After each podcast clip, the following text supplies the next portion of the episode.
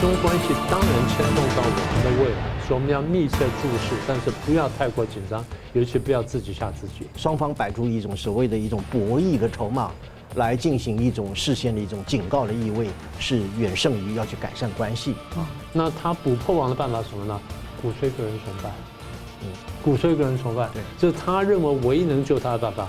我把它归结为八个字，叫做内外交迫，然后呢，江山不保。北约却拉了日本。拉了南韩，拉了澳洲，啊拉了纽西兰，台湾不在里面，但台湾就在里面。去统独，去两岸，怎么样？走入印太，走入世界。新闻大破解，回答新闻，大家好。国际两大犄角之势呢，乌克兰呢七月份可能在北约的峰会获得保证，在战争结束后可以加入北约。而台湾的地位呢，正出现一个再国际化的走向，是否也能够得到进一步更实质的安全保证呢？那么中共扩张的消息持续曝光，美国国务卿布林肯在这个时候为何还要去访问中国大陆？而习近平呢，最近喊话要因应极端情况，狂风暴雨靠自己活下去。中共专家暗示说这是战争危险，是真的还是在转移焦点呢？我们介绍破解新闻来宾，台湾大学政治系名誉教授明居正老师。呃，主持人好，宋老师好，各位观众朋友们大家好。政治大学国际关系研究中心资深研究员宋国成老师。呃，主持人好，明老师好，啊，各位观众朋友大家好，欢迎两位啊。美国十四号呢证实国务卿布林肯要访问中国和英国，那在十八号到北京还可能会见习近平。那么美国的白宫国安顾问苏利文呢，十五号先在日本呢。这个举行的美日韩三方的国安顾问会议，强调台湾海峡的和平重要。而接着呢，是美国、日本、菲律宾的三方安全对话会议。白宫的这个印太协调官啊，坎贝尔十四号说明，布林肯此行目的，因为呢认为中共会采取挑衅行为啊，从台海到古巴，因此美国呢也将顶回去。那激烈的挑。激烈的竞争啊，就需要密集的外交管理紧张。所以，我想请教两位老师，先请教明老师啊。就像外界其实目前对布林肯此行啊，其实没有什么期望哈，期望很低。那最近又爆出了这个中共在古巴的间谍战。那英国的《泰晤士报》又调查报道曝光，共军在武汉的实验室呢做病毒生物武器，在疫情之前。所以，你觉得布林肯在这种气氛之下去中国大陆，其实遭到不少质疑？对，他是遭到质疑，但是我觉得他有他的这个议程，他的想法。我们在讲等等讲讲他的想法，其实我们过去分析这大国关系，我们常讲，我们说大国关系呢一张一弛，有时候不用太过紧张。他们呃关系紧张了，呃，当然相对来说，台湾可能讲到这边难受。然后他们一一侧放松了，他们关系改善了，他说啊，那台湾被出卖了。所以台湾老是在这个，老是在这个好像在猜谜一样，觉得说啊，他们好了，我们就不好了；他们不好，我们也不好了。而什么样都会冲击到台湾，是会冲到台湾，但是大家要看懂背后真正的大逻辑呢，其实大家不会那么紧张。我们过去不是讲吗？大国关系一张一弛吗？他们现在就是一张一弛，因为太过紧张，其实大家都受不了。因为你要你要真的真的准备打仗吗？你有没有走到那一步？你只要在没真的准备打仗以前呢，那这种好好坏好好坏呢，那倒不用太过担心。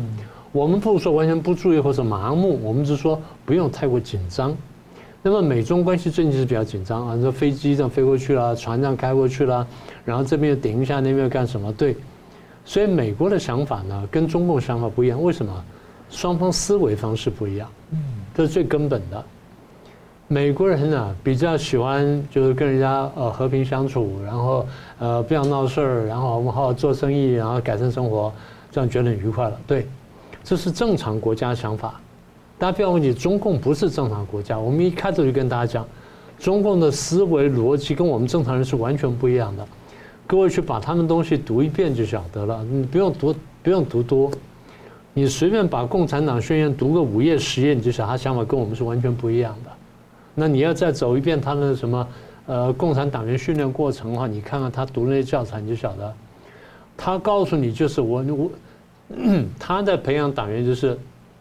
我要告诉你，你跟人家是不一样的。为什么呢？因为这个世界跟你格格不入。他就明白这样跟你讲，这世界跟你格格不入，所以你要革命，你要推翻你看到的所有东西，你要打倒你要看到所有东西，破坏所有的价值观、所有的人际关系、所有社会观、所有社会结构，因为这些都不属于你要。我们要的是一个将来的东西。他训练人就像训练人，所以这个人被训练，一旦被训，除非你完全不接受。一旦你接受之后，他是带着仇恨的眼光看所有东西。哦，所以他的思维方式是不一样。我一开开头跟他讲，他的思维方式跟人家不一样。正常就是啊，我们能够和睦相处啦，然后就偶尔顶顶嘴啦，但顶完嘴之后还是好朋友啦。呃，我们需要恢复的问题，他没有，他想就是哦，我们今天不摩擦，那明天就摩擦；明天不摩擦，那后天摩擦，总有一天我要埋葬你。他的思维是这个样子，所以美国想的是啊，现在紧张了，那我们怎么样呢？我们来管理一下危机。啊，让这个紧张呢赶快过去，不要太严重。然后我们该竞争的竞争，该合作的合作，然后该就该怎么样怎么样。中共不是，中共想的是，我怎么样在每一个机会削弱你，怎么在每一个机会呢这个这个抹黑你，在每一个机会搞垮你。所以中共呢，他从来不怕矛盾，大家大家习惯这一点啊。台湾人也很怕矛盾，很怕紧张啊，一紧张就怎么样，对不对？我们做节目不是经常大家问说台湾紧张会怎么样？所以我常常讲说，不要太担心。有时候紧张不是坏事情，国际关系当中本来就充满紧张，因为每一个国家都为自己生存、安全、发展而奋斗，你不能依赖别人的。但是你可以看懂国际局势，善用国际局势，这是我们要做的事情。好，所以美国人是不喜欢矛盾，不喜欢对抗，想危机管理。中共不害怕矛盾，因为他的思维逻辑是这样子。他还他有时候喜欢玩弄紧张，怎么玩弄紧张？玩弄你的紧张。我制造些紧张，让你看看你紧张不紧张。你不想我再弄点，再弄点，再弄点，弄到什么地步？弄到最后你受不了之后，你可能会让步，因为你会让你受不了。我无所谓啊，对中国来说，我就是玩矛盾的嘛，我就这样想的嘛。在他来说，这个世界就充满了正反和正反和。这个宋老师很清楚了。就变成反正正反和正反这样上去了，所以无时不刻不在矛盾当中。就算正反和合到新的和之后呢，哎，新的反就出来，然后矛盾又重新出现。所以他的世界观跟历史观就是如此。矛盾律，对，矛盾定律。那我们不这样想啊。所以你刚刚问的问题是，那既然这样这么矛盾，那布林肯还去干什么？这是正常人的思维。现在美国有点想通了，美国想就是，哦，紧张啊。紧张，我特别要去，为什么要去？我要画红线，我要把红线画下来。我告诉你，俄乌战争，你不能去帮俄国啊！你帮俄国，我一定制裁，一定干什么？你已经看到了，俄国现在下场差不多了，所以你乖乖给我待着，你不要干什么。台海问题，你也不要乱想啊！现在这个我已经找了一大堆人准备围殴你了，你只要是轻举妄动的话，我就怎么怎么样。然后我在那还在这逐渐加强，但是呢，我不要跟你脱钩，为什么？我们经共同的经济利益太大了，所以我们共同来合作。你只要乖乖的在范围之内合作，那就没问题。那如果你不怎么好，那我我就就把话讲在前面。所以美国这次去，大家讲说啊，他没有必要去。我说有必要去。他一一种表达方式叫做危机管理，一种表达方式就是我画红线，我把红线画下来，你不要冲我的红线，那咱们好好好相处。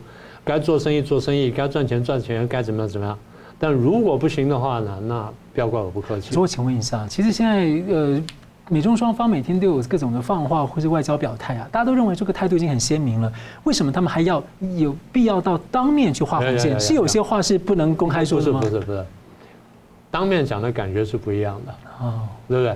当面讲我很认真，板着脸跟你讲一遍，即便你很不生气，你很生气，你也对我咆哮了，我有点咆哮回去。咆哮本身就是沟通，是不是这样？是这样的嘛？它是很尴尬，但的确是沟通。所以我一直跟大家强调。美中的关系呢，它已经结构化了啊！不管是国际法的冲突啦，然后中共渗透国际组织啦，中共搞“一带一路”啦，搞什么数位人民币啦，渗透跟分化美国社会啦，然后跟美国意识形态价值观的冲突，大家都都很清楚了。所以美国人认识到中共现在不是和平崛起，那不是和平崛起，你要取代我，那咱们来合斗嘛，就是不不就是。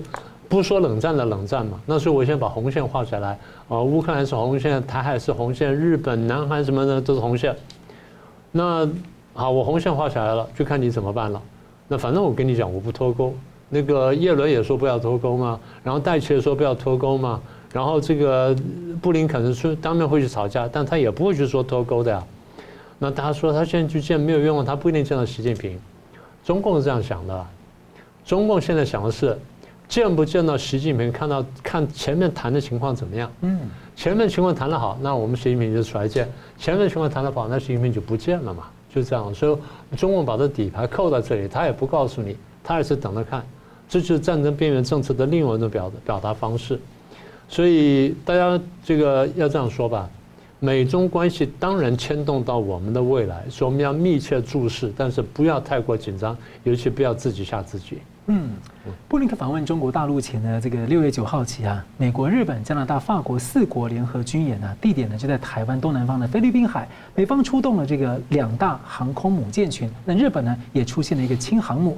那十号起呢是印度，印度有两大航母打击群呢在印度洋的阿拉伯海演习啊，这个东西两面这个两大演习。所以我想请教这个宋国成老师啊，你怎么看说这个呃布林肯这个时候去访访问北京？呃，我认为对于布林肯这一次的访中之行呢，啊，外界期望不高啊。实际上，连美国自己期望也不高。是啊，呃，他甚至就是说，还没去之前就表明说，啊，不指望与中共怎么样的关系会有所突破啊。呃，不过我们呃，从他们所公开表达出来的此行的目的，主要是有两个，一个是布林肯他自己所说的啊，呃，是希望能够和中共建立一种在竞争状态之下的。沟通对话的管道啊，那么目的呢，就是寻求与中共建立一个什么东西呢？危机管理体制啊。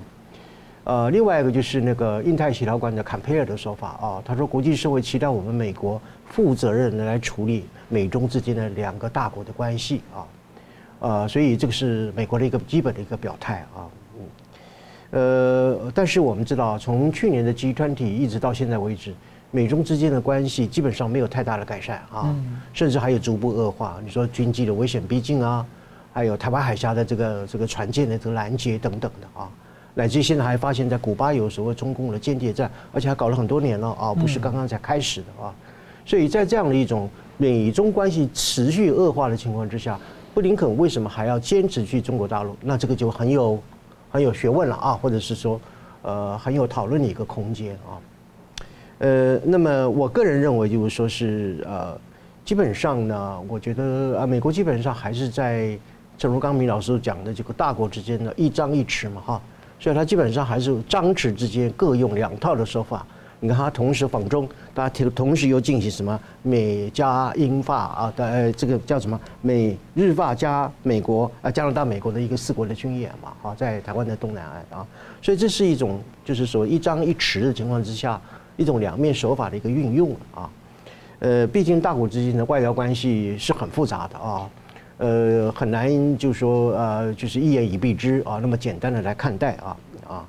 可是我基本上我有两个看法，第一个就是说啊，呃，美中之间根本没有办法沟通对话，我再讲一次，根本无法沟通对话啊，呃，意思就是说呃，这个中共他根本无法自圆、解释和辩护。他所有怎么样，在国际社会当中里面的反国际行为，我随便举个例子来讲啊，啊，就是说，你譬如说像这个，呃，放个间谍气球到你美国进行一种我称之为领土或者主权的入侵啊，呃，还有他说南海啊，明明是已经被海牙法院判定为主权宣称无效，呃，他说那个规则是你定的，你自己去遵守啊，然后他说南海是中国的中共的这个什么后院，国际法上没有后院这个名词啊。正如同说，中共指控美国说台湾海峡叫做国际水域，哎，他也说国际法上没有国际水域这样的一个名词。明明国际海洋法公约讲得很清楚，台湾海峡就是一个自由航行、无害通过，包括水面和空中的一种自由的国际的通行的航道。他偏偏说什么？那不是国际航道啊！所以这种硬是要把这个这个呃黑的说成白的，白的说成黑的这样的一种呃态度。你你觉得还有还有什么可以跟美国来进行所谓的沟通对话啊？所以我们讲的比较直率一点来讲，就是说你这不讲理的人就没有道理可以讲嘛啊？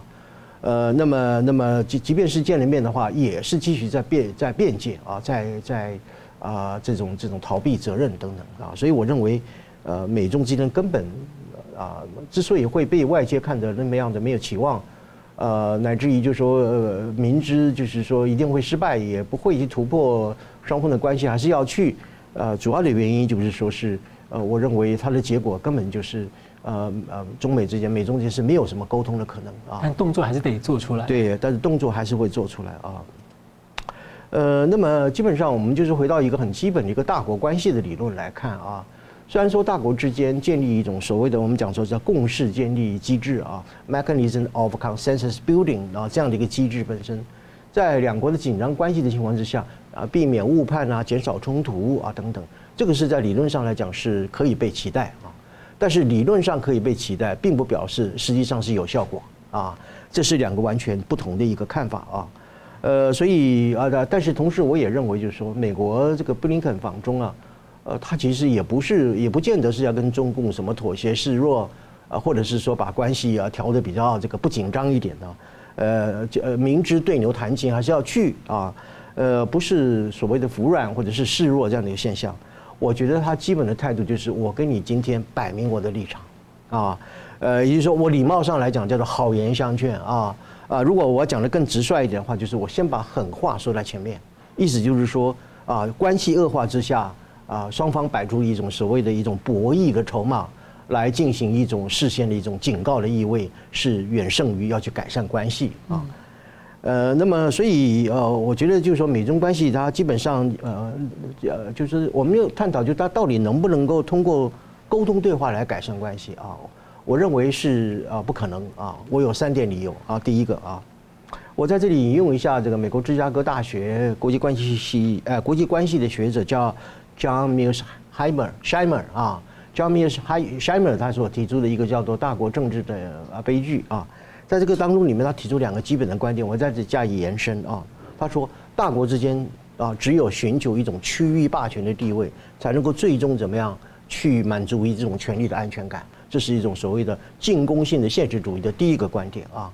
第二个呢，就是大国之间的啊关系的本质是叫做怀疑与不安，不是信任与友谊啊。这是大国政治必然会走向悲剧的一个非常重要的一个特色啊。呃，所以美中关系啊之间的这种本质，我们过去也常讲啊，它是一种怎么样？是一种螺旋式的恶意上升的一种结构性的对抗，啊，从这个战略的互疑啊，一直到这个安全上的困境，最后达到一什么啊军备的竞赛这样的一种持续恶化的一个过程啊，啊，所以我们从这种所谓的进攻性的现实主义角度来来看的话，美中关系本身没有改善的可能，至少在目前为止是这样，这是我主张的第一点啊。第二点的话，我认为中共啊根本没有兴趣，也无异于跟你美国改善关系。如果有的话啊，如果有的话，那么在 G20 的时候，不是大家都画了红线吗？这个就不就是美国所讲的设置护栏了吗？啊，那么管控分歧啊，你说南海这个这个明明你是主权宣称无效，你硬说是要说是你是你的后院等等啊，中共哪有诚意要跟你美国管控分歧啊？啊，避免对抗，香格里他会呃会面啊，两个国防部长到了，那也不谈问题啊。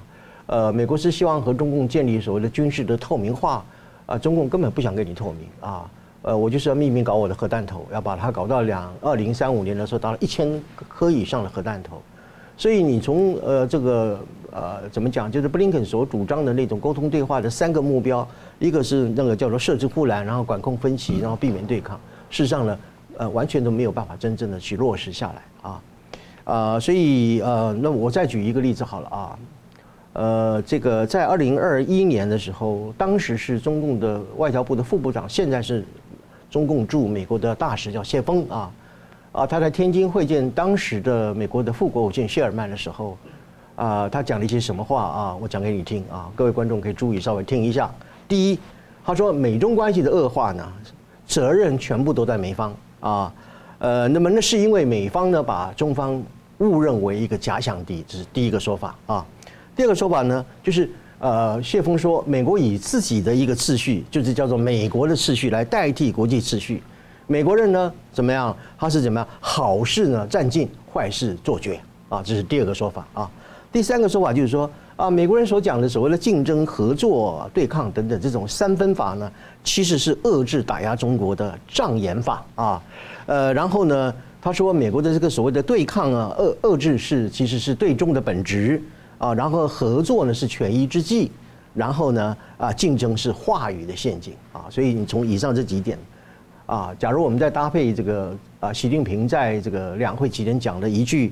啊，他说这个呃，以美国为首的西方国家啊，对我们实行的全方位的遏制、围堵和打压啊，给我们造呃，给我们的一个发展造成了前所未有的一种严峻的挑战。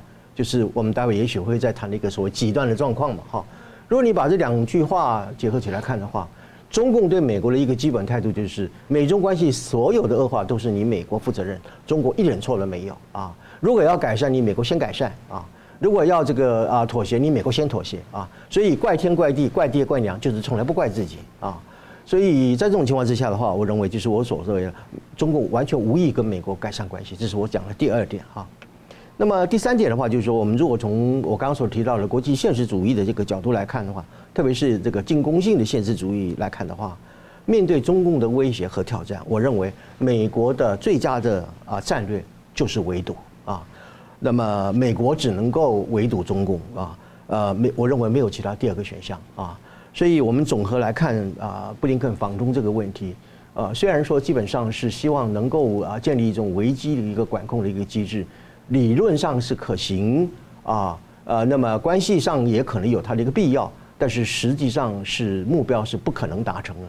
最主要的理由就是说，中共根本与美国之间呢，根本无法有沟通对话的可能。另外一个就是说，他主主观上来讲也无意要跟美国进行所谓的沟通对话。所以啊，布林肯之行，我认为注定是要失败的，或者至少是不能成功的。美中关系也不可能获得改善。而且我印象中，中国在历史上好像没有对谁认过错，永远都是一贯正确，他自认。对 我我我就讲个笑话，就是说几个怪嘛，他就怪怪怪就是怪啊，啊经济下行怪病毒，外交失利怪怪台独啊，呃然后社会动乱怪境外。啊，然后俄乌战争怪北约，最后呢，普丁战败怪怪美国啊，所以什么都怪，就是不怪自己。是我们休息一下，待会来看呢。习近平呢，在六月份呢，喊出了一个在极端情况活下去，大家都在猜他的什么意思呢？我们休息一下，马上回来。欢迎回到新闻大破解。昨天是六月十五号，是习近平七十岁生日，传出呢，他打破了共产党内规矩啊，在北京的万寿寺庆生。那习近平呢，七日说。要构建国内的大循环，是为了保证在极端情况下，国民经济能够正常运行。喊话说要靠自己活下去，还说在各种可预见、难以预见的狂风暴雨、惊涛骇浪中，最重要是做好自己的事。那这一次呢，他说的极端情况就引起很多猜测啦。那中共的这个学者金灿荣啊，在中共的党媒呢，就说这是意味着战争的危险。那《华尔街日报》报道。极端正成为一种新的口号，那在地方政府的层面出现。而根据中共的官方信息呢，从沿海到大都市、上海到内陆省份，包括湖南的地方领导人呢，也表示要为极端情况做好准备。但大家都没有说明是那个细节到底是什么。所以，我想请教那个明老师啊，要怎么解读？呃，这个当然很自然，待会把它从外部来解读。但我你如果仔细推敲一下的话。他的处境一直是我们所说的内外交困嘛，所以我认为就是既有外部因素，也有内部因素。压力过快爆了。对，压力过快爆，他自己也感觉到了。我们先说外部因素，外部因素因素第一个就是这个还没打完的这个贸易战嘛，然后欧美要跟他脱钩啊，他也看见了。我们一直讲中共对外贸的依赖程度非常高，它的外贸结构它分两大块，一块是比较这三 C 产品，就高科技的。另外一块呢是比较家比较家用的那个产品，当然两民生产品两大块。那么民生那块大部分是陆企在做，然后家电呃家电呢三 C 高科技呢大部分是外企和台企在做，所以分成这两大块。这两大块里面，除了这个中低阶的部分，它自己可以完全这个有一个生产有一个生产链之外，其他呢它相当程度要靠外面的要要送这个零组件进来。也就是它对外面的这个零组件的依赖程度非常高，尤其对中高科技的那部分的零组件依赖非常高。如果没有美国、日本、南韩、台湾这四大家的这个外面的高科技零组件进来的话，它很多事情是生产不出来的。嗯，简单说，就它大部分呢是靠加工出口，它就赚中间那点这个叫做附加价值那那点点钱，就赚那个钱。所以你明白经济结构之后，你就晓得。他不管叫脱钩也好，还是叫做去风险化也好，对他来说的打击有多严重？嗯，所以这个是他一直讲说啊，这个很紧张、极端情况，这个是真的他念兹在兹的第一块。我们再说清楚一点哈，他对外贸的依赖程度呢，这个到百分之三十以上，而这中间分成两大块，这两大块里面相当部分是靠外在的外在的这个零组件进来来帮他这个撑起来的。所以外在零组件不进来，或者外资外商投资减少的话，它的经济一定下行。是啊，这是第一个因素，这这个外部第一个因素。外部第二因素呢，就是乌克兰战争。我们刚刚不是讲说，呃，布林肯去画红线嘛？布林肯就要跟他讲清楚，对，俄国那边我我快打赢了，你不要去帮忙，你帮忙你小心我不客气。但是呢，我就是告诉你，我快打赢了。习近平看在眼里，急在心里面，所以他帮了车臣，帮了什么？但是呢，他不敢直接帮俄罗斯，当然偷偷会去帮，他会绕着弯子帮。他就希望这个不要被抓到，因为他晓得一旦抓了之后很麻烦。所以第二呢，就是。这个他对俄乌战争态度呢，国际是看在眼里面的，然后手上是摆着架势，是准备动手打的，那就看你怎么办了。这第二块，第三块是台湾问题。原来他以为台湾问题相对简单，现在发现复杂很多。因为俄乌战争一爆发，然后他最近这几年对台湾的态度，使得大家对台湾问题突然间上心了。大家觉得台湾问题，就像刚刚讲的，在国际化了或什么等等，不管你怎么称它，就大家觉得台湾问题现在是非常突出了。啊，这第三个因素，第四个大家不要忘记，武汉肺炎是可以卷土重来的，嗯，它没有被扑灭。今现在大陆不是又又又不再发布那什么火化数字什么等等吗？然后到最后说什么呃什么流感又爆发了吗？它真的是流感吗？还是又一波的这个新的武汉肺炎？我们还不知道，嗯，所以他心里是有数的。这是外部因素，内部因素呢？第一个当然就是三年的这风控，然后经济呢就垮塌下去了。不要忘记啊，相关的还有什么铁链女事件了、胡鑫宇事件什么等等，这些东西都使得中共自己晓得内部里面是潜在了很大的不满的声浪。二十大之前，彭丽芳不是在那个四通桥上面拉一下那横幅吗？然后又放了狼烟，然后又呼喊，然后叫大家注意吗？我们看起来就一件事情，那很正，在我们民主国家看起来正常，中共不是。中共觉得说，所有的声音都不能有不一样的声音，然后所有的想法都跟我的党的想法一样，所以大家讲的话要跟我人民日报一样，大家讲的话跟我新华社这个或新华网讲的一模一样，稍微有一点点不一样，他认为说，那我是失败的。我们看事情跟他们看事情是不一样的，我一直一直提醒大家。所以我们觉得啊，有个人出来还挂横幅了，台湾现在不是也是对这么对这个地方政府泼白漆吗？我们觉得很正常，那抓到了，看他该怎么样，怎么样嘛？该打二十板就打二十板嘛，然后该怎么样，他冤屈就就帮他去申冤嘛。但是你犯法，地方还是要办嘛，就这么简单。中共不是，中共觉得说所有事情，一点点小事情都对我来说是根本的挑战。所以我们觉得这件小事情，他觉得不行，这民间的不满声浪太大了。我觉得他真的在意什么？白纸运动，嗯，对不对？白纸运动前面他还信誓旦旦啊，我这三年风控绝对不会转弯，不会怎么样，不会打折扣的。白纸运动出来没多久，哎，突然间转弯了，突然间打开了，然后还破例的，还这个习近平跟欧盟来访高阶官员讲啊，我们三年这个清零风控，然后呃经济下滑呢，所以老百姓有不满声音是可以了解的。他还帮自己圆个谎，你要知道过去他从来不会讲那种话的，那现在为什么讲那话？压力太大了。所以我们看见的是一件事情、两件事情，他看见什么？他看见是起此起彼伏的压力，过了那个压力的蒸汽都冒出来，他看见是这种东西。他最担心什么？所有东西到最后加起来，就内外交交相攻击的一个叫颜色革命。他怕丢掉政权，他好像很怕任何一个地方成为一个突破点，一个点破了就全全部奔上来了。一点都不错，他的思路就是这样。他常常讲的“千里之堤，溃于蚁穴”嘛。他们的发音叫“千里之堤，溃于蚁穴”嘛，我们叫“千里之堤，溃于蚁穴”。对来说，每一点点都是个蚁穴，然后每一点点都可能会冲破那千里之堤，所以他担心到这种程度。这个《解放军报》今年的呃，就六月初嘛，六月二号跟五号连续发两篇文章，批评什么？批评郭伯雄了、徐才厚了、房峰辉、张扬，这都已经死老虎死多久了？你还拿来打？然后他讲什么？啊，这个他们要肃清流毒影响啦，要惩治新型腐败啦，要搞这个就跟这些搞政治阴谋、团团伙伙的行为做斗争啦，要消除危害党的统一团结的政治隐患，这就是他们对这个问题的理解。这些人因为打下去这么久了，然后这理论上清除余党清这么多了，然后你在这个政法委的系统上也清了，在军中清，什么地方都清完了，就这么一张白纸一出来，想说哦，有敌我斗争。他的感觉是跟我们感觉就是完全不一样的，所以对他来说呢，就你说的，每点一爆的时候，他都可能全局要爆掉。那现在还不要说呢，最新的有两个问题，一个城投债的问题，嗯，地方债务的问题，地方债务现在很多地方已经开始不认账了，说这个东西跟我们政府无关。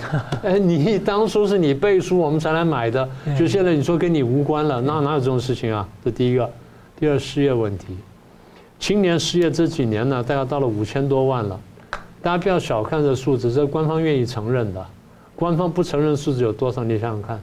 所以所有这些东西加起来，对他来说是极大的危险。那他补破网的办法是什么呢？鼓吹个人崇拜，嗯，鼓吹个人崇拜，对，这是他认为唯一能救他的办法。因为在他体制底体制底下，他想出更好的解决方案。哦，是宋老师怎么看呢？所谓的极端情况？OK，呃，我认为就是除了极端情况之外，还有先前有讲说什么狂风暴雨啊。啊，还有什么风高浪急啊，啊，惊涛骇浪等等这些说法啊，呃，以至于就是说，习近平强调要具备什么底线思维啊，啊，甚至还有什么啊超限思维是吧？啊，等等的，所以这些情况基本上我认为都是非常真实的去说明中共目前的处境啊，也就是刚刚明老师所讲的，我把它归结为八个字，叫做内外交迫，然后呢，江山不保啊。呃，那么这就是我们过去我我自己也曾经说过了，就是说从这个习近平掌权之后，他是经历一种渐进式的衰败，然后慢慢走向终极的崩溃的这样的一个个一个过程啊。呃，那么这个过程呢，就是说我们来讲内外交迫吧，哈，我们先讲外部好了啊。外部的话就是说，现在中共目前已经，我认为已经遭到国际社会全面的孤立了，是一种国际孤立无援的一个状态啊。呃，你看他现在世界上有几个朋友，几乎没有什么朋友啊，啊，出了问题，国际社会也不会伸出援手啊，所以在这种情况之下，它就变成是一个怎么样，一个国际社会的一个拒绝往来户嘛，啊，这是一个外部的一个危机啊，举目无亲啊，啊，举世无友啊，这样的一个状态啊。那至于说内部这个问题的话啊，呃，我想最主要当然是经济问题，不过光是经济问题就数也数不完哦，啊，我为各位大家数一数看看，好不好？第一个，青年失业；第二个。企业倒闭，第三，工资下滑，啊，第四，房地产泡沫化，第五，外资流失，第六，外企撤离，啊，那么第七，呃呃，这个呃外贸下降，啊，出进出口下降，还有就是货币的贬值，最近人民币贬得很厉害，另外就是科技的断供，啊，然后是金融流动资金不足，叫做金融失血，啊，还有就是财政的空虚，地方政府现在都还没钱了啊。最后呢是外汇的流失啊，我们都要数一数十二个危机。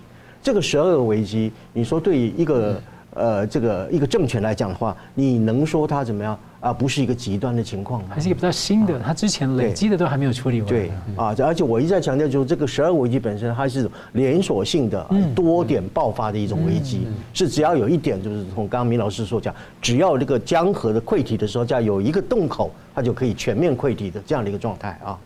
呃，所以呃呃，所以就说这个内外交迫啊，然后目前面临到是一个江山难保啊，江山不保的一个情况啊。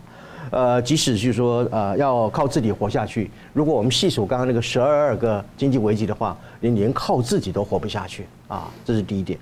第二点的话，所谓的极端情况啊，很多人认为就是备战嘛啊，呃，但是你要注意啊，这场战争啊，不是中印边界冲突啊，不是中非渔业纠纷呢啊。他不仅是要备啊备战台海哦，他可能要备什么东西？备美中大战哦，要备怎么样？呃日中大战哦，甚至你要跟北备什么北约大战哦啊！所以你这个不是为什么叫极端呢？啊，就是说你这个就是说什么？它不是小规模的区域战争啊，啊，也不是两个国家之间本身的一种斗争啊，是你中共试图要一打多，一个这个中共的政权要去打整个西方世界对抗的这样的一个战争。所以这种战争本身不是一种小型的一种边界纠纷，它是一种大型的一种啊战争的来临，所以因此才会说是一种极端的一个状况嘛啊，呃，所以讲到这里啊，我们也觉得就是说哈，怎么讲呢？早知如此，又何必当初呢啊？呃，明明就是已经是受到国际社会这样的一种全面的孤立，啊，内部的经济的问题这么样的深重啊，危机这么样的一个重大，啊，还要搞个人崇拜啊？呃，还要入什么入脑、入心、入魂啊？搞这种所谓的 呃，这个这种这种这种意识形态的一种啊，叫这个这个运动啊啊，其实是什么？是无脑、无心，然后无醒啊，永远被洗脑之后就醒不过来，造成整个中国人民哈思想的平板化，整个民族智能的一个低落化啊。所以在这种情况之下，明明呢已经身处末路之中，还要继续狂奔呢？啊，明明前面就是铜墙铁壁，你依然还是要蛮牛撞墙啊！所以啊，这个一个习近平这样的一个人来做领导，呃，这个这个必然是一个这样的一个啊民族灾难的结果。感谢，我们休息一下，待会来看呢。那个乌克兰呢，有可能呢，在七月份的峰会呢，获得了北约方面的保证，未来能够加入北约。那么台湾有没有机会呢，获得例如核保护伞，或者呢，西方盟友的更进一步的安全上的这种保障呢？我们休息一下，马上回来。欢迎回到新闻大破解。当国际秩序被破坏了，要如何修补并且稳健后续，不要再被破坏呢？现在国际社会能不能汲取香港的教训？目前呢，在乌克兰以及台湾方面有没有更好的安排？我们可以看到呢，北约秘书长史托滕伯格呢十四号表示，为乌克兰长远的安全保证，当俄乌战争结束之后呢，需要做出可靠的安排。七月的北约峰会会推动相关的协议啊，来宣示乌克兰呢终将可以加入北约。前提是战争结束后。而另外呢，英国的《金融时报》十四号报道，美国等多个西方国家寻求多边协议，允许西方向乌克兰提供长期的安全保证。而另外，我们可以看到，其实，在东欧有些国家也打算说，如果北约不够积极的话，他们打算要自己呢来援助乌克兰更积极一些。但另一方面呢，我们可以看到北约亚太化的情势啊，峰会还将讨论升级亚太四伙伴日本、韩国、澳纽之间的关系。所以，我想请教宋老师啊，在这样的情势之下，我们先谈一谈台湾的地位。我知道您最近有。注意到一个，就是有提出一个观念，就是说台湾正在进行一个，呃，我们知道台海议题的国际化。你现在提出台湾地位的再国际化。是的，呃，我最近一系列的啊，发表了一系列的文章呢，呃，是啊，我对于未来市局的一个五点看法啊，呃，那么关于台湾地位的国再国际化这个问题呢，是我的第五个一个看法。当然，在谈到台湾地位的再国际化的时候，要回应我前面一篇所提到的叫做一分为二的再再全球化啊。呃，就是说，在我所谓的再全球化意思，就是在过去从一个宏观的国际格局啊，中观的国家间的关系，到微观的外交互动的这个层次当中里面，啊，我看到了，就是说从中观层次到宏观层次，增生了一个新的一个层次，这个层次我把它称之为复合国家，嗯啊，就是所谓的 multi-complex states 啊，呃，那么这种所谓的呃 multi-complex 的这种 states 呢，最主要的一个原因是因为。国家的一个性质受到了这个俄乌战争以及其他的因素的一个改变，国家现在已经不是诉诸一个单一主权国家，啊，那么这个为你的一个国家角色的定位，更多的是你在这个国际社会当中里面，你与其他国家之间的关系是什么样的特性？我把它称之为一种关系性的一个国家啊，呃，那么这种复合国家本身呢，呃，我认为符合台湾未来啊一个国家。啊，角色的一个再定位，或者是再出发啊，再重塑等等的一个所谓复合国家一个很重要一个典型啊。我有几个理由来向各位说明一下啊。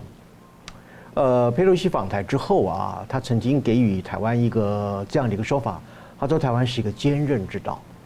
呃，由于佩洛西访台啊，全世界才突然发觉说，台湾其实在过去呢，已经处于中共的威胁之下，和中共进行一种沉默的对抗。达到了三分之二个世纪，啊，从一九四九年以来，是人们都惊讶说，为什么台湾人那么样的坚韧不拔啊？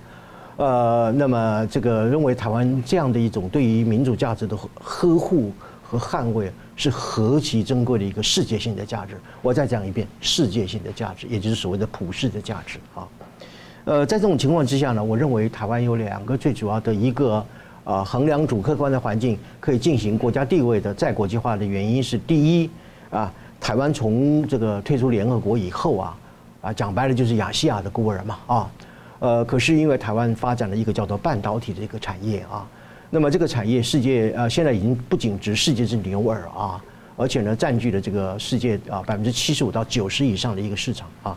这种台湾的这种所谓的半导体的一个产业链呢，使得台湾从过去一个国际的边缘的一个地位啊，搞加工出口啊啊，呃，一个开发中的一个落后的国家，走向一个怎么样东西的全球的战略中心。我再讲一遍，全球战略中心。为什么？因为它的战略地位一旦受到了安全的挑战，整个国际的安全、国际的战略就随之会动摇啊。这是一个很明显的一个一个关系啊。呃，所以呃，我们过去台商啊啊叫做。呃，几咖培修招田哈，一只皮箱走天下啊，开创了台湾的一个经济的奇迹，亚洲四小龙啊，这样的一个局面慢慢受到了国际社会的重视啊。那么另外一个就是关于啊台湾海峡的这个问题啊，台湾海峡呃现在已经不是被视为台湾人呃出海赏金看鱼啊啊啊或者是说海水浴场等等的啊，呃更不是余光中笔下那个所谓一湾浅浅的乡愁。台湾海峡承载了每日百分之五十上下的海运和空运的承载量，一日不能中断啊！在这种情况之下的话，就是说台湾海峡本身，它不仅仅是不管你说是呃呃海峡一个国际的通道也好啊，一个战略的要道也好啊等等，它至少是什么样？跟全世界所有的国家休戚与共的一种生命线。我再讲一遍，休戚与共的生命线啊！所以，台湾建立到一个半导体的一个世界性的啊这样的一个产业，以及台湾海峡具备一个承载重要的国际航运的一个战略要道，这两个因素使得台湾本身呢必须要有所自我调整，必须要重新改变。啊，台湾的重新改变，我提出两种看法。第一个就是说，我们一定要跳脱统独的争议，跳脱两岸的框架框架，也就是要去统独争议，去两岸的枷锁啊。这话怎么讲呢？统独是一种只能够把台湾当作是中国的一部分的一个概念框架之下，不管你是分也好，合也好，终究你是怎么样，是中国的一部分的这样的一种框架。这个就是我们现在所讲的两岸关系啊，这是一个局限我们台湾的角色，重新再突破一个非常重要的一种紧符咒。我们现在要跳脱这样的一种情况，去统独，去两岸，怎么样走入印太，走入世界啊？呃，这样的一个说法呢，就是说我讲的啊，我们一直在讲说啊，是台湾是什么样的台湾呢？世界的台湾，啊，世界是什么东西的？台湾的世界。这话的含义可以非常深刻的来讲，就是说，呃，它至少去除了就是说阻碍和窒息台湾国际角色这个三个重要的外部的干扰因素。其实简单来讲，就叫中国因素。哪三个中国因素现在已经被国际社会所抵制啊啊，甚至是被解构掉呢？第一个就是说。台湾是中国的内政问题啊，呃，是所谓的台湾是中国领土的一部分啊，呃，所以啊，其实国际社会已经不再接受这种说法啊。从一九四九年以来，台湾一直是一个怎么样自治的一个岛屿啊，呃，所以中共想用主权涵盖来并吞台湾的第一个这种外部的干扰性因素，也就是干扰台湾的地位成长的那个因素，第一个因素已经现在已经慢慢消失了啊。那么第二个呢，呃，就是所谓世界上只有一个国啊，中国叫做中华人民共和国啊，呃，那么呃，但是因为中共长期以来也一啊违背了就是说两岸的分歧必须用合并的方式解决的这样的一个基本的政治承诺，所以国际社会也就不再遵守什么呃你所中共所所讲的那个一个中国的那样的一个框架啊，所以世界上呃虽然呃呃只有一个中国，但是国际社会也认为说世界上也有怎么样一个台湾啊，这是第二个啊。第三个就是说，中共一再宣称不放弃以武力来解决台湾问题啊。现在国际社会不论是 G7 也好，北约也好啊，任啊许多的国家都不再承认，也不再接受啊，中共可以用武力来片面改变台海的现状啊。呃，换句话说，中共他这个要武力犯台的意图与主张，越不仅是越来越困难，也越来越受到国际社会的抵制。所以这个三个所谓的中共的外部干扰台湾国际地位成长的外部因素，目前在客观上来讲，已经慢慢的消解，已经慢慢的减缓啊，呃，所以我就提出台湾必须要再国际化。我提出两个看法，第一个就是我刚刚所讲的，台湾要去统独，要去两岸，要走印太入世界啊，这是呃我们从主客观挑战当中里面，我们必须要走一个道路。啊，那么第二个，在具体的做法上，我认为我们散布在全世界的驻外的外馆啊，不管你是叫做经济文化办事处或者是什么样的一个名称，呃，只要做一件事啊，就是在各这个所在的国家办个什么东西啊，台湾周啊、台湾月啊、啊台湾年啊等等这些活动，针对一个目标，就是把当地的经济文化办事处，我们的经济文化办事处逐步的升级成为台湾办事处。这个立陶宛模式还有捷克模式，给台湾人一个非常重大的一个启发。我们是可以透过不断的努力，把我们的国际地位啊重新的再塑造，重新的在国际化的意思就是说，台湾一定要走入国际，通过国际的一种贡献度、建设性、合作度啊等等，台湾 can help 啊来形塑我们自己的国家人格。所以有一天我们终于啊可以走出亚细亚孤儿的地位，走向一个世界的大男孩。是，感谢老师。那我们继续看到，请教明老师啊，您怎么看说这个乌克兰呢可能获得这个不同程度的安全保证？那当当然他们要承担相对应的安全责任的。那在这样情况之下，你觉得台湾的安全能够获得更进一步？呃，也许在国际法上面或者实质上的安全保障？好，我想先回应一下你刚刚问宋老师前面一个题目，就是北约对这亚太四国，就日韩澳纽啊，都提出邀请的这个这个动作。这动作很明显看就是说，北约很在意亚太问题啊。然后背背后意思是很在意中共问题，那台湾有一些亲中共朋友讲，你看吧，人家北约就注意亚太，注意日本，注意韩国、澳纽，然后你台湾就不在里面，对吧？他就会这样讲。我们从另外打另外一比方，这几年来，美国在亚洲呢，重新塑造这个对中共的围堵圈，强化了美日安保，然后强化了美韩关系。强化了美日韩关系，那个美日韩安保几乎快出现了，这是第一个。第二呢，那在前两年呢，美国跟这个澳洲跟纽西兰打造了呃呃跟纽西呃澳洲跟这个英国呢打造了澳英美同盟，然后打造了一个新的这个同盟出来，又强化了跟菲律宾的关系，又强化了跟泰国关系，然后又改善了跟越南的关系。大家说台湾都不在里面，对不对？台湾都不在里面，可是我就提醒大家，所有这些东西，美国在打造这些同盟，或者不管是同盟或军事同盟或什么东西，台湾都不在里面，但台湾都在里面。嗯，是，台湾都在里面。现在北约的问题也是一样的，北约却拉了日本，拉了南韩，拉了澳洲，啊，拉了纽西兰，台湾不在里面，但台湾就在里面，就这么简单。那你说，既然台湾在里面，为什么不直接拉台湾？我们等下再讲到这个事儿了。所有这些事情呢，是中共自找的。你中共这几年你这样子去玩，你这样去建军，在成平时代这样的不成比例的建军，大家就问一个问题：你到底想干什么？你的战略目标是什么？你一副想要破坏国际秩序、破坏现状的这种这种姿态，然后这地方挑战，那地方去呛人，这边又干什么？那边又干什么？大家就大家都看在眼里面。所以你说台湾不在里面，台湾都在里面。这回答你第一个问题。第二个问题呢，乌克兰的安全保证啊，现在我们只问一个问题：为什么有需要？为什么需要？原来有没有需要？原来有需要。所以其实早在这个一九九一年苏联瓦解之后，当时美国就认真考虑把哪些国家呢吸纳进这个北约里面来。那这些国家有很强的愿望啊，为什么？几百年来我被俄国欺负欺负到怕了，所以每一次俄国一衰弱的时候，我们这个国家就四散奔逃。逃到哪里去？逃到一个我觉得可以保卫我的地方，就这么简单。所以北约东扩是这样来的。一方面北约想东扩，二方面就这些国家想西逃，所以一拍即合。最后结最后原因是什么？俄罗斯逼出来的嘛，不就这么简单吗？好，所以去年二月份这个普京发动战争，他给的理由是啊，因为北约东扩威胁了我的安全。当时我立刻反驳，我说不是，是东欧西逃，因为你威胁别人安全两三百年了，人家现在有机会往外逃了，然后现在逃出去，你说啊，北约因为北约东扩，不是的，因为你威胁人家两三百年，你现在不能威胁人家赶快逃走罢了，只是这样子。所以当时我们的预测，普京发动战争理由是阻止北约东扩，但结果一定会造成北约东扩。嗯，这就是我们去年做的预测。现在北约东扩了，他说啊，你看北约东扩威胁他了。你没有，大家不要忘记了，就你刚刚讲的米尔沙默，米尔山姆讲乌克兰的事情还在胡说八道一阵，说因为乌克兰威胁了他，因为北约东扩上，你米尔山姆读历史读一半吗？你前面的两百年你不去念的吗？嗯，你为什么没有看见俄罗斯威胁旁边周边这每一个国家，害得他们在东奔西逃呢？所以人家才有北约嘛，就这么简单嘛。所以现在北约东扩刚好而已啦。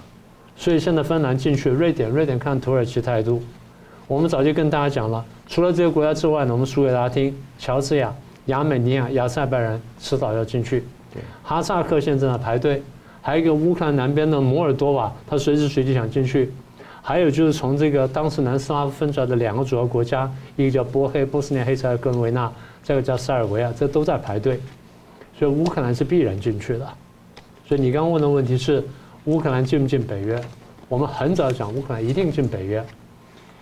今天北约已经几乎出面帮乌克兰打仗了，现在仗打完了，当这个俄国衰弱下去的时候，你说北约不把它拉进来，一定拉进来，一定拉进来，因为这样的话就保证你不敢再打他，因为你只要打了他的话，我们都不安全，我们要保证你没有能力打任何人，这才是最后的逻辑。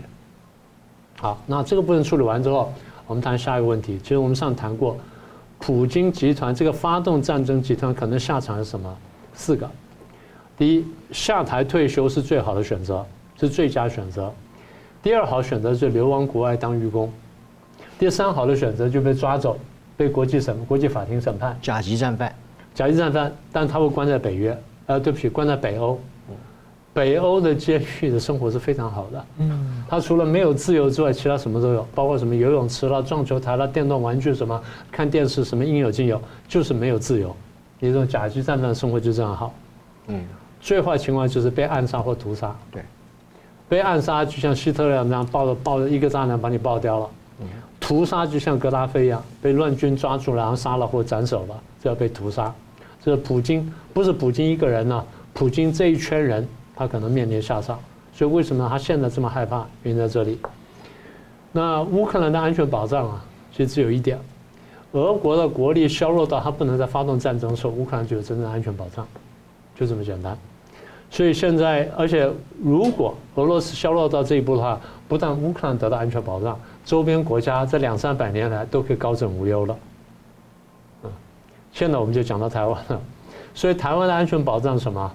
中共削弱到或者中共政权瓦解到没办法威胁旁边的时候，台湾才有真正安全，就这么简单。嗯嗯，你如果不解决中共问题的话，迟早有问题。